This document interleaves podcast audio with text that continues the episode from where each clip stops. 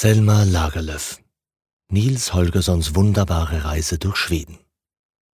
Aus dem Schwedischen übersetzt von Thomas Steinfeld. Die Wildgänse. Der Junge konnte es gar nicht fassen, dass er in einen Wichtel verwandelt worden war. Das ist wohl nur ein Traum und eine Einbildung, dachte er.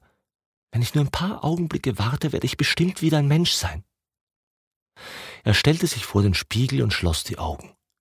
Er öffnete sie erst nach ein paar Minuten. Er hatte gehofft, der Spuk sei nun vorüber. Aber das war nicht der Fall. Vielmehr war und blieb er genauso klein. Ansonsten war er ganz so, wie er vorher gewesen war. Das weiße Flachshaar und die Sommersprossen auf der Nase und die Flicken auf den Lederhosen und die gestopfte Stelle im Strumpf, alles war wie früher, nur dass es jetzt viel kleiner war.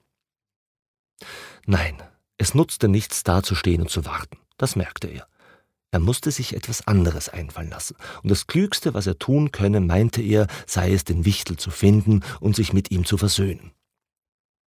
Er sprang auf den Fußboden hinunter und fing an zu suchen.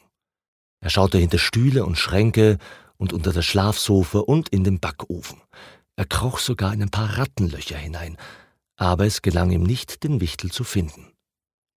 Während er suchte, weinte er und flehte versprach alles Mögliche, Nie wieder wollte er sein Wort brechen, nie wieder wollte er böse sein, nie wieder wollte er bei der Predigt einschlafen.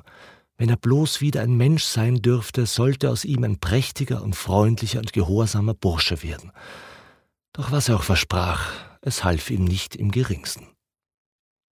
Plötzlich fiel ihm ein, dass er Mutter hatte sagen hören, das kleine Volk lebe meist im Kuhstall, und er beschloss sofort hinzugehen und zu schauen, ob er den Wichtel finden könne.